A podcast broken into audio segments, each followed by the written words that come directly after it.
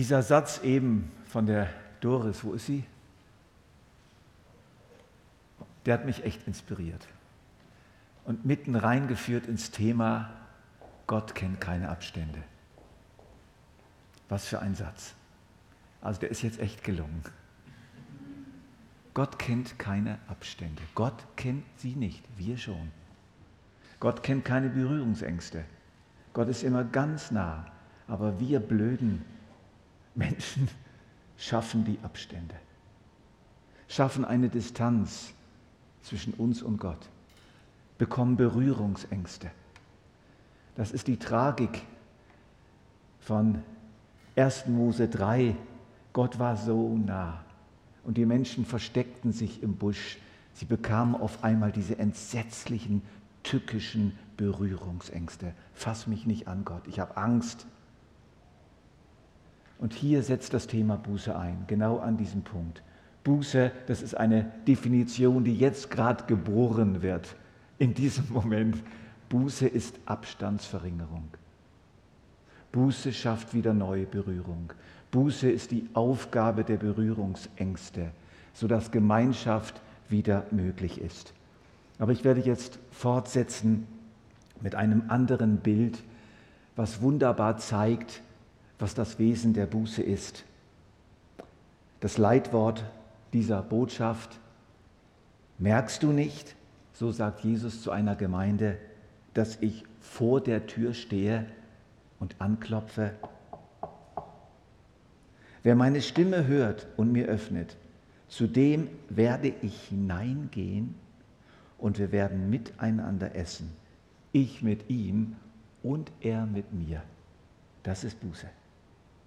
Hier haben wir in einem wunderbaren Bild das ausgedrückt, was die Buße bedeutet. Buße öffnet die Tür zu jemand anders und er kommt rein.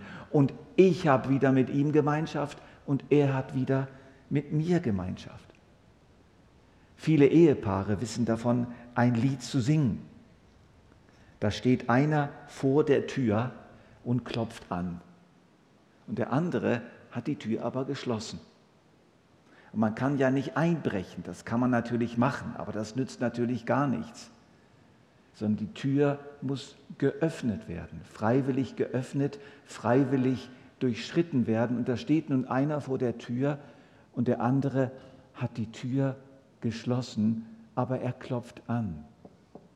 Und wenn alles gut geht, dann hört der andere das Klopfen und öffnet die Tür wieder und die beiden können sich wieder begegnen zusammen essen, das Symbol wirklicher Gemeinschaft.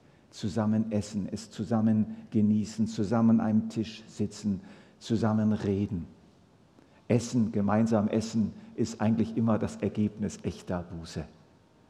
Man sitzt wieder zusammen. Man genießt wieder zusammen. Und mal ist der, der an der Tür klopft, der Täter. Er hat irgendwas verbrockt, ein verletzendes Wort gesagt, seinen Partner überhaupt nicht berücksichtigt, lieblos behandelt und der andere ist verletzt, zieht sich zurück, schließt die Tür und der andere, der Täter, merkt, das war jetzt gar nicht gut, was ich gemacht habe und klopft an und sagt, du, können wir drüber reden, du, es tut mir so leid, du, ich, ich habe wirklich Mist gebaut. Und dann hört der andere dieses Klopfen und macht die Tür auf und es ist wieder gut. Manchmal bleibt die Tür aber auch verschlossen. Und dann passiert das Umgekehrte, dann wird das Opfer wird zum Täter. Das Opfer schließt sich ein, ist beleidigt, reizt die Unversöhnlichkeit aus bis zum geht nicht mehr, lässt den anderen hängen, trägt ihm die Sache nach und schließt sich ein. Und dann muss dieses Opfer mal anfangen zu klopfen. Und dieses Opfer muss sich aufmachen und klopfen und sagen, du, es tut mir leid, dass ich so unversöhnlich war, dass ich es dir so nachgetragen habe. Also das Klopfen kann von beiden Seiten aus geschehen.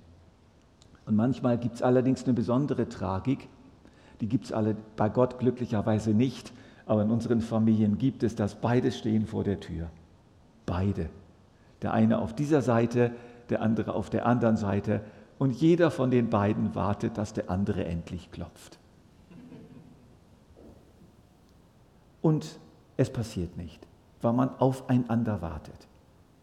Und der andere klopft nicht. Man ist ja bereit zu klopfen, man will ja sich versöhnen, aber der andere muss den Anfang machen. Und wenn sie nicht gestorben sind, dann warten sie nach heute. Und so sterben die Ehen. Genauso sterben manche Ehen, weil man auf das Klopfen des anderen ewig gewartet hat. Und inzwischen erkaltet die Liebe und die Ehe wird stinkend und vergiftet sich immer weiter. Und das Schöne ist, dass das bei Gott wirklich nicht so ist. Zwischen den Menschen und Gott läuft es ähnlich. Es ist, beim, es ist das Los des Menschen, es ist die Tragik des Menschen, dass der Mensch sich so richtig eingepanzert hat, eingeschlossen hat in seinen Eigenwillen, in seine Abwehr, in sein Misstrauen Gott gegenüber, in eine fürchterliche Gleichgültigkeit. Es ist wirklich wie ein Panzer, der über der Schweiz liegt und der auch um viele Menschen herum ist. Und auch wir können wieder neu anfangen mit diesem Panzer. Und das Unglück bei diesem Panzer ist, dass wir den Schlüssel verlieren. Wir schließen ab und dann sind wir so drin, dass wir nicht mehr raus können. Es ist wie, wenn jemand sich eingeschlossen hat und das so lange durchgezogen hat und dann auf einmal will er oder denkt er, es wäre eigentlich, es ist eigentlich schlimm, es geht mir so schlecht, aber der Schlüssel ist verloren. Und das ist die Tragik des Menschen. Er hat sich eingeschlossen und er kann nicht mehr aufschließen. Und da ist mir ganz neu jetzt in diesen Tagen eine Bedeutung eines ganz berühmten Textes äh, aufgeschlossen worden, den ich nie so ganz verstanden habe. Jetzt fange ich an, so ganz langsam ihn zu verstehen. Das ist dieser berühmte Text aus 2. Korinther 5. Er hat uns durch Christus mit sich selbst versöhnt. Ja, in der Person von Christus hat Gott die Welt mit sich versöhnt, sodass er den Menschen ihre Verfehlungen nicht anrechnet. Nehmt die Versöhnung an, die Gott euch anbietet. Den, der ohne jede Sünde war, hat Gott für uns zur Sünde gemacht, damit wir durch die Verbindung mit ihm die Gerechtigkeit bekommen, mit der wir vor Gott bestehen können. Großartig. Aber ich weiß nicht, ob euch hier in diesem Text etwas Merkwürdiges auffällt. Wir hören nämlich diesen Text eigentlich anders. Wir hören immer, er hat sich durch Christus mit uns versöhnt. Oder? So hören wir es. Er hat sich mit uns versöhnt. So hören die meisten Menschen diesen Text. Nur das steht nicht da, sondern es steht da, er hat uns mit sich versöhnt. Merkwürdig, oder? Ist ein großer Unterschied. Hier wird nicht proklamiert, dass Gott sich versöhnt hat mit uns, denn er ist auch im Alten Testament, er ist immer schon der barmherzige Gott gewesen, der vergebungsbereite Gott, sondern es steht hier geschrieben, dass er durch Christus uns mit sich versöhnt hat. Ich habe immer gedacht, was, wie, wie geht das genau? Und dieses Bild hat mir jetzt persönlich geholfen zu begreifen, Gott hat durch Christus unsere Tür von außen aufgeschlossen. Steht ihr wie jemand, der von innen nicht mehr raus kann, der Schlüssel ist weg und jemand kommt dann von außen und schließt dieses Schloss von außen auf und dann kann es auch von innen endlich wieder geöffnet werden. Und genau das ist das Evangelium.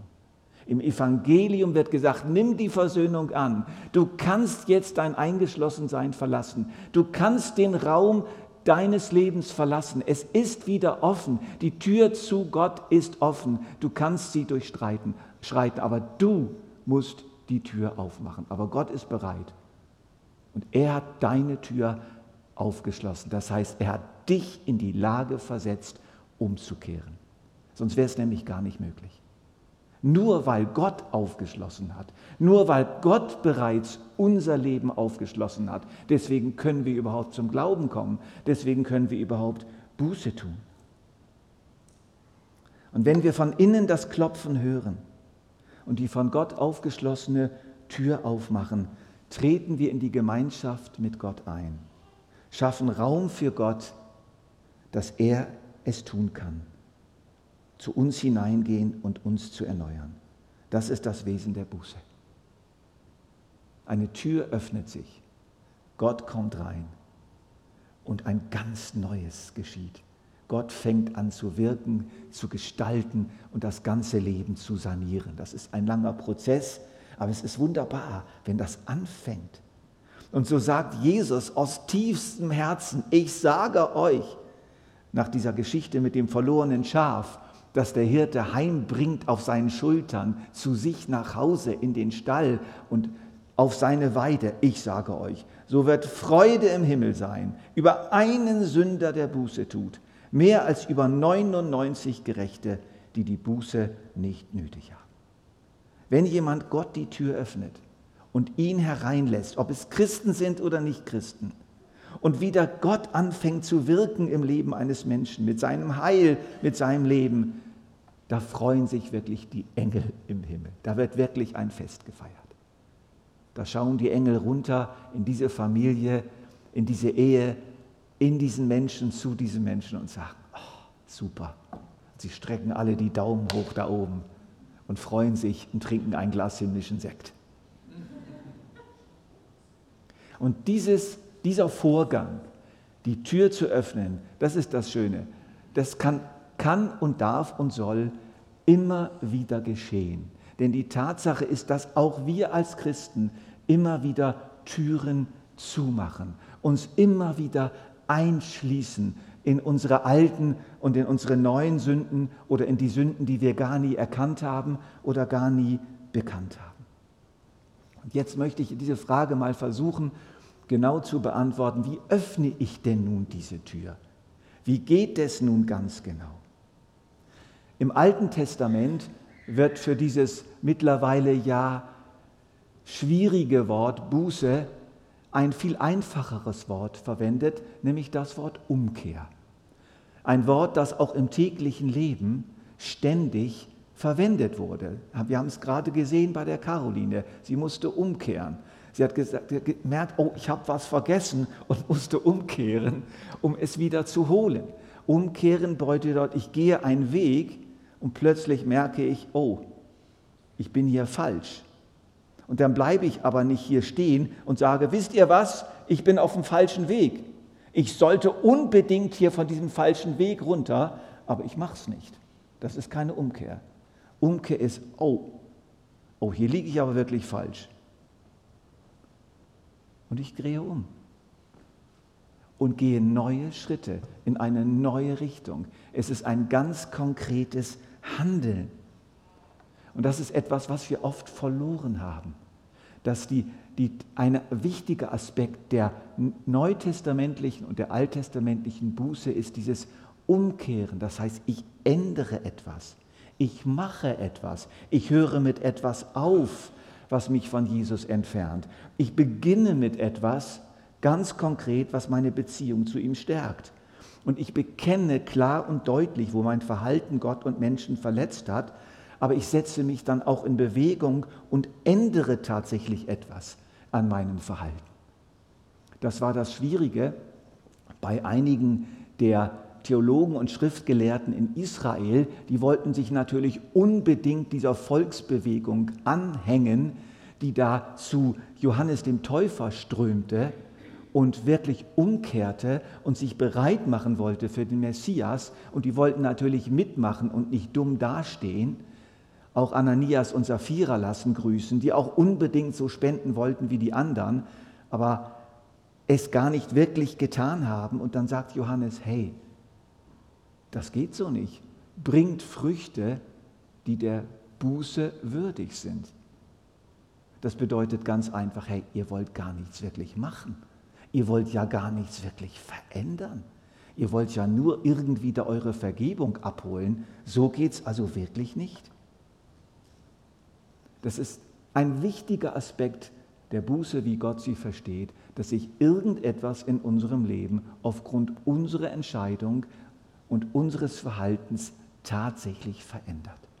Und das müssen keine großen Dinge sein, kleine Dinge. Johannes der Täufer, der ja kam und sagt, tut Buße, denn das Reich Gottes ist nahe gekommen. Das heißt, kehrt um, ändert euer Verhalten und bereitet euch vor. Der Messias steht vor der Tür, auf den ihr so lange gewartet habt, den ihr so ersehnt, er steht vor der Tür und jetzt macht den Weg frei für ihn, öffnet schon mal die Tür für ihn, räumt auf. Und dann fragen die Zöllner, ja, was sollen wir denn tun? Gott wird euch das schon zeigen. Nein, er hat einfach gesagt, geht nicht über das hinaus, was festgesetzt ist. Wirtschaftet nicht in die eigene Tasche. Ziemlich konkret, oder? Und da kamen auch viele normale Leute und sagten, ja, was sollen wir tun? Ja, ganz einfach. Da haben wir eine schöne Anknüpfung an Rollis Botschaft vom letzten Sonntag. Gebt einfach ab, was zu viel ist. Ganz einfach. Gebt Sachen weg, die ihr nicht braucht, an die, die es nötiger haben als ihr oder genauso nötig haben wie ihr. Ganz konkrete Veränderung. Und doch kommt noch eine weitere Dimension hinzu. Es ist jetzt übersetzungstechnisch etwas Interessantes passiert im Neuen Testament, als dann, dass die hebräischen Aussagen von Johannes und von Jesus ins Griechische übersetzt wurden. Da hat man nicht das Wort für Umkehr gewählt im Griechischen, sondern ein anderes Wort, nämlich das Wort Metanoesate, ändert euren Sinn.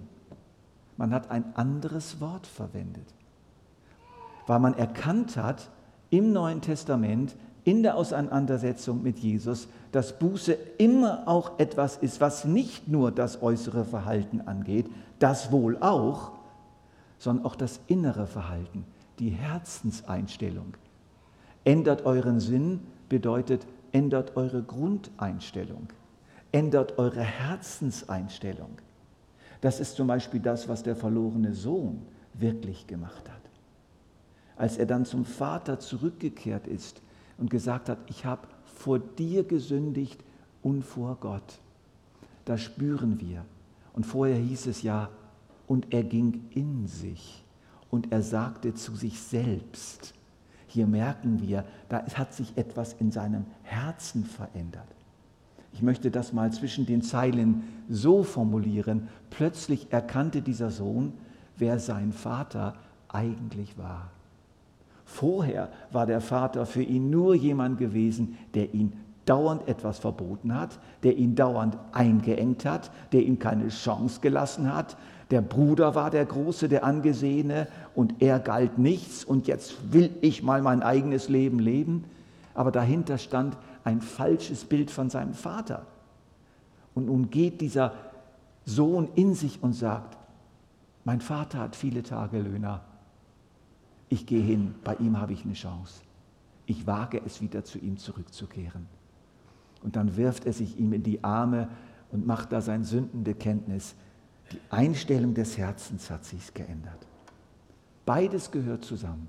Beides gehört zu der Umkehr, zu der Buße, wie Gott sie versteht. Die Änderung des Verhaltens und die Änderung des Herzens. Das gehört zusammen. Und wo das Herz sich ändert, ändert sich immer auch das Verhalten. Und manchmal ist es aber auch so, wenn wir irgendwo unser Verhalten mal ändern, dann zieht unser Herz, unser Gefühl, unsere Einstellung nach. Deswegen hat der Aufruf zur Buße zur Sinnesänderung, zur Umkehr in der Bibel ein so enormes Gewicht. Ich habe nur mal nachgeschlagen, Buße in der Elberfelder Übersetzung hat ja immer noch die Übersetzung, hat ja immer noch dieses Wort, die Luther-Übersetzung auch, die modernen verwenden jetzt andere Worte. Aber wenn man das so nachliest, dann merkt man, was für ein Gewicht diese Buße hat. Johannes sagt es, tut Buße, denn das Reich der Himmel ist nahe gekommen. Das ist natürlich eine Umschreibung für Gott selbst, für Gottes Herrschaft, für Gottes Liebe, für Gottes Nähe. Und, Jesus interessanterweise sagt wortwörtlich dann genau dasselbe. Er nimmt also diesen Ruf von Johannes, der ihm den Weg bereitet hat, voll auf tut Buße, denn das Reich der Himmel ist nahe gekommen. Und später wird Jesus sagen, ich bin nicht gekommen, Gerechte zu rufen, sondern Sünder zur Buße. Und das können wir auch so verstehen, ich bin gekommen, Sünder zur Buße zu rufen. Das ist eine der großen Zusammenfassungen der Sendung von Jesus Christus. Ich bin gekommen, um Sünder zur Buße zu rufen. Und das hat sich nicht geändert.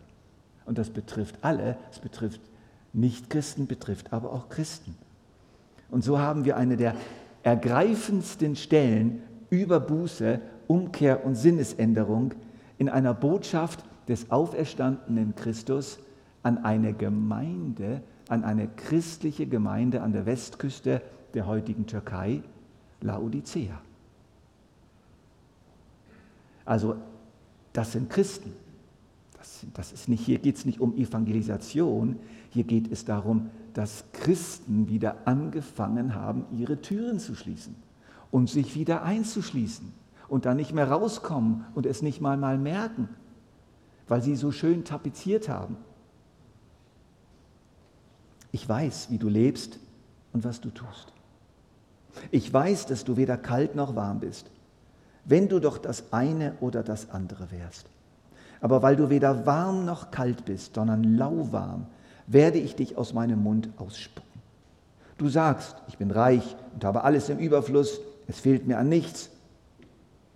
Aber du merkst nicht einmal, in was für einem jämmerlichen und erbärmlichen Zustand du bist. Arm, blind und nackt. Ich rate dir, kaufe bei mir Gold, das im Feuer gereinigt wurde, damit du reich wirst.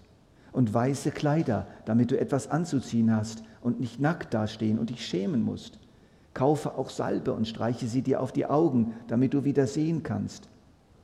So mache ich es mit allen, die ich liebe. So mache ich es mit allen, die ich liebe. Also die Versöhnung von Seiten Gottes, die steht, die bleibt. So mache ich es mit allen, die ich liebe. Ich decke auf, was bei ihnen verkehrt ist und weise sie zurecht. Darum mach Schluss mit deiner Gleichgültigkeit und kehre um. Merkst du nicht, dass ich vor der Tür stehe und anklopfe? Wer meine Stimme hört und mir öffnet, zu dem werde ich hineingehen und werden miteinander essen, ich mit ihm und er mit mir. Jesus schreibt einer christlichen Gemeinde, die fest überzeugt ist, geistlich gut dazustehen und alles zu haben, und doch steht er vor der Tür. Also ich finde, das ist ein, eine enorm, das ist enorm eindrücklich. Einmal, dass es tatsächlich möglich ist, dass in einer christlichen Gemeinde mit einem guten Ruf Jesus vor der Tür stehen kann, aber auch, dass Jesus dort überhaupt steht. Dass er da stehen bleibt vor der Tür und dass er nicht aufhört anzuklopfen. Welch eine Demut. Welch eine Liebe. Jesus klopft an und will einfach wieder rein zu seiner geliebten Gemeinde. Und das gilt auch für jeden von uns. Manchmal steht Jesus vor unserer Haustür, manchmal vor unserer Stube. Da darf er nicht rein, da hat er keinen Platz mehr irgendwie. Unsere Stube ist so voll von, von allen Möglichen, dass er keinen Platz mehr hat. Manchmal steht er vor unserem Schlafzimmer. Manchmal an unserer Bürotür oder Werkstatttür. Auch das passiert öfter. Zu Hause darf Jesus dann wieder wirken und reden und alles, aber während der Arbeit oder bei der Arbeit, da hat er wie keine Geltung mehr. Da wird er einfach links liegen gelassen. Da spielt er keine Rolle mehr. Das heißt, wir haben ihn ausgeschlossen. Aber er steht vor der Tür unserer Arbeit, vor unserer Bürotür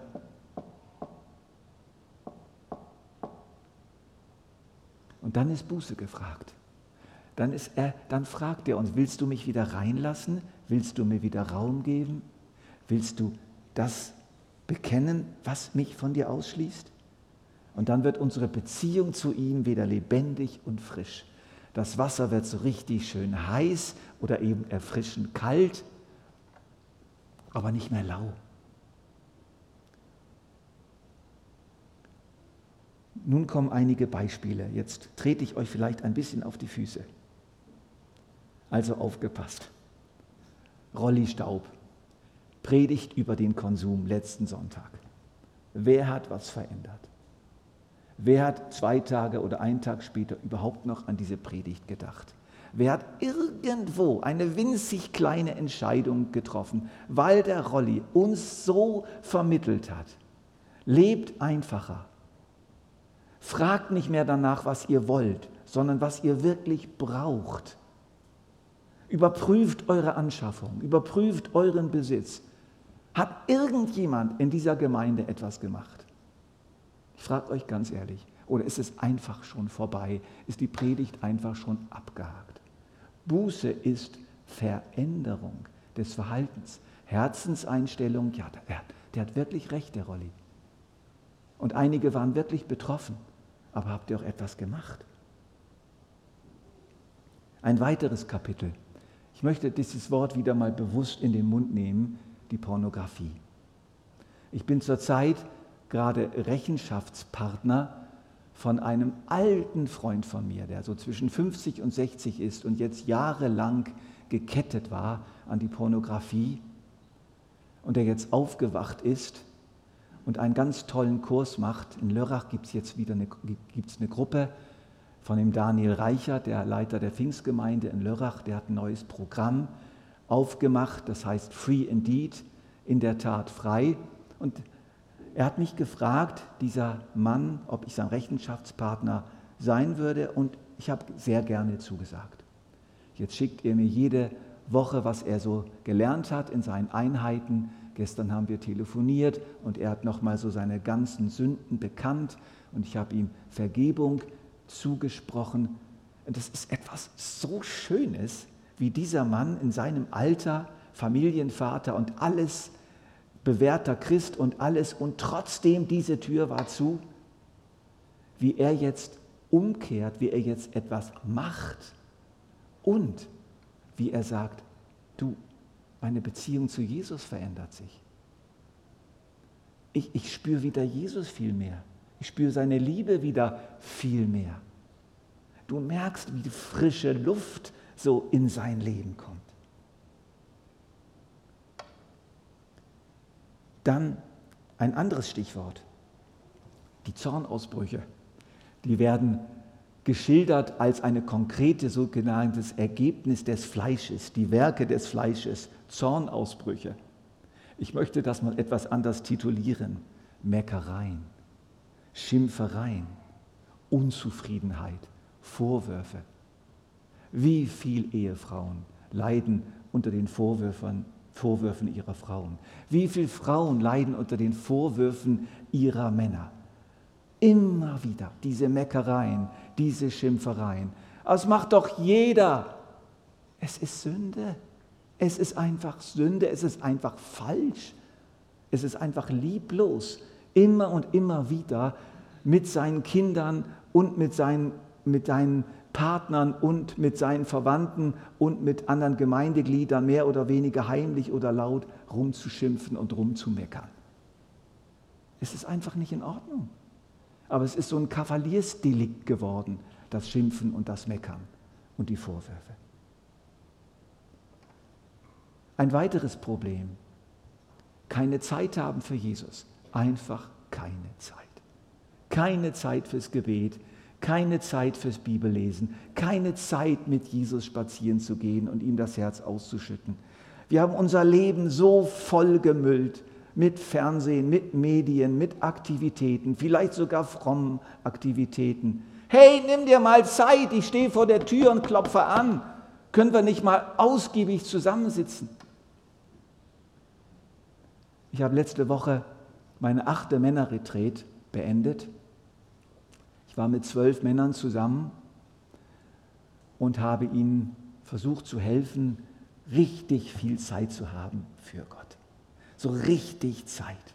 Und es war so schön, wie diese Männer dann in der Krypta unten und in der Kapelle und draußen in der Schöpfung und in ihrem Zimmer einfach Zeit hatten für Gott. Und ich sage euch, es war unglaublich schön, der Abschlussabend wo dann alle so ausgetauscht haben. Wie sie Gott eben erlebt haben. Es gibt keine Garantie, Gott kreuzt, sich, kreuzt nicht einfach auf Befehl auf, aber Tatsache ist, sie haben die Tür geöffnet und bei vielen ist echt etwas passiert. Aber Tatsache ist, dass unsere Zeit für Jesus oft sehr, sehr gering bemessen ist. Und wenn ich dann so denke, eine Viertelstunde für Gott pro Tag und zwei Stunden Fernsehen pro Tag, irgendwie passt das nicht. Es passt einfach nicht zusammen. Oder zwei Stunden Zeitung lesen, drei Stunden Hobby und zehn Minuten Jesus, das passt auch nicht. Also fragen wir uns, ob das nicht auch etwas ist, was wir konkret mal ändern müssen. Ganz konkret mehr Zeit mit Jesus allein. Ein anderes Gebiet, jetzt wird es schwierig, sind die Sorgen. Wie hat Jesus seinen Jüngern in, die, in den Ohren gelegen, sich nicht zu sorgen? Macht euch nicht so viel Sorgen. Vertraut eurem Vater im Himmel. Und wir wühlen in unseren Sorgen. Wir gehen so richtig hinein. Statt gegen anzukämpfen, statt auch zu sagen, ja, es tut mir leid, es ist nicht richtig, dass ich mich so sorge. Ich bitte dich, hilf mir, dir zu vertrauen. Und Verse zu nehmen, Bibelverse, Liederverse zu nehmen und konkret mal gegen diese Sorge anzugehen. Sorgen machen uns kaputt und es ist einfach nicht ein Kavaliersdelikt. Seine Hand entreißt mich nichts. Sollte ich ihn durch Kleinmut schmähen? Mein Erbarmer selbst verspricht's, sollte ich ihm sein Wort verdrehen? Nein, mein Jesus lässt mich nicht. Das ist meine Zuversicht. Dieses ganze Lied unglaublich toll. Guckt es mal nach im Kirchengesangbuch und liest es ab und zu, wenn ihr in Sorge seid, sprecht das laut aus und es wird besser. Dann denke ich an unser Streben nach Ehre und Ansehen. Das ist etwas vom tiefsten, etwas vom stärksten im Leben des Menschen. Die Sehnsucht nach Anerkennung und Stärke und Ansehen. Und das darf schon sein. Aber es gibt oft ein zu starkes Maß. Und wenn wir dann irgendwie beleidigt werden, wenn irgendjemand uns nicht anerkennt, wenn er sich nicht gut bedankt, wenn er sich nicht stark genug bedankt, wenn er mein letztes E-Mail nicht beantwortet hat, oh, dann geht's los. Oh, dann bin ich aber beleidigt. Oh, dann bin ich aber gekränkt. Und was hat er gegen mich? Merkt ihr was? Ich bin so stark im Mittelpunkt. Ich will so viel Ehre. Ich bin so schnell beleidigt und so schnell verärgert. Aber das läuft oft in einem Christenleben das Leben lang mit. Man hat die groben Sünden bekannt, aber diese Sachen, die laufen dann einfach mit das Leben lang. Und sie schließen Jesus aus. Da ist eine Tür, die nicht geöffnet ist. Es geht ja nicht um entweder oder, entweder Jesus 100 Prozent oder gar nicht, sondern es geht darum, dass es viele kleine und größere Türen in unserem Leben gibt. Und wir sollten sie alle öffnen, eine nach der anderen und immer wieder. Dann sagt Jesus, wenn ihr nicht ein jeder seinem Bruder vergebt, dann werde, wird mein Vater im Himmel euch auch nicht vergeben. Ist auch so ein Wort. Dieses Nachtragen. Immer wieder tragen wir so lange einander Dinge nach. Und immer wieder kommt es in den frömmsten Gemeinden vor, dass man gewisse Geschwister einfach verachtet und links liegen lässt. Mit denen kann man nichts anfangen. Die sind irgendwie blöd. Und was der da wieder rausgelassen hat in der letzten Gemeindeversammlung. Und dass der mich nicht begrüßt hat letzten Sonntag. Und, und so weiter und so fort. Und plötzlich richten wir da diese Wände auf. Und wenn wir irgendeinen ausschließen in der Gemeinde, dann schließen wir mit ihm auch Jesus aus. Denn er hat gesagt, was ihr getan habt, einem unter diesen, meinen geringsten Brüdern, das habt ihr mir getan.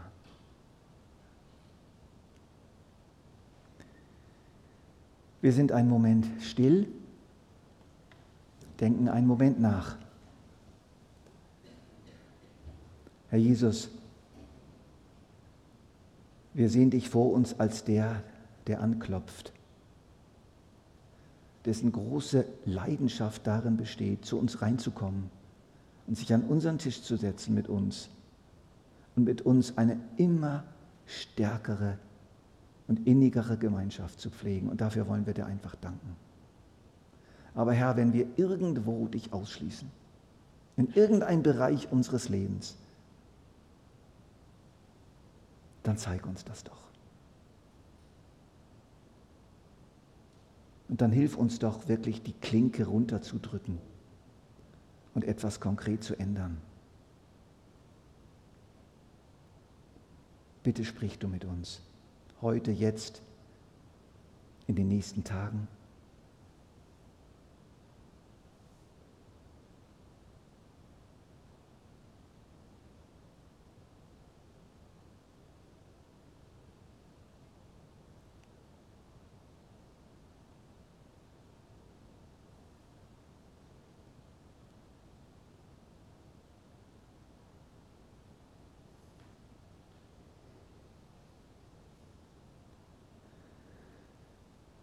Wir hören noch einmal auf das Wort. Merkst du nicht, dass ich vor der Tür stehe und anklopfe? Wer meine Stimme hört und mir öffnet, zu dem werde ich hineingehen und wir werden miteinander essen. Ich mit ihm und er mit mir.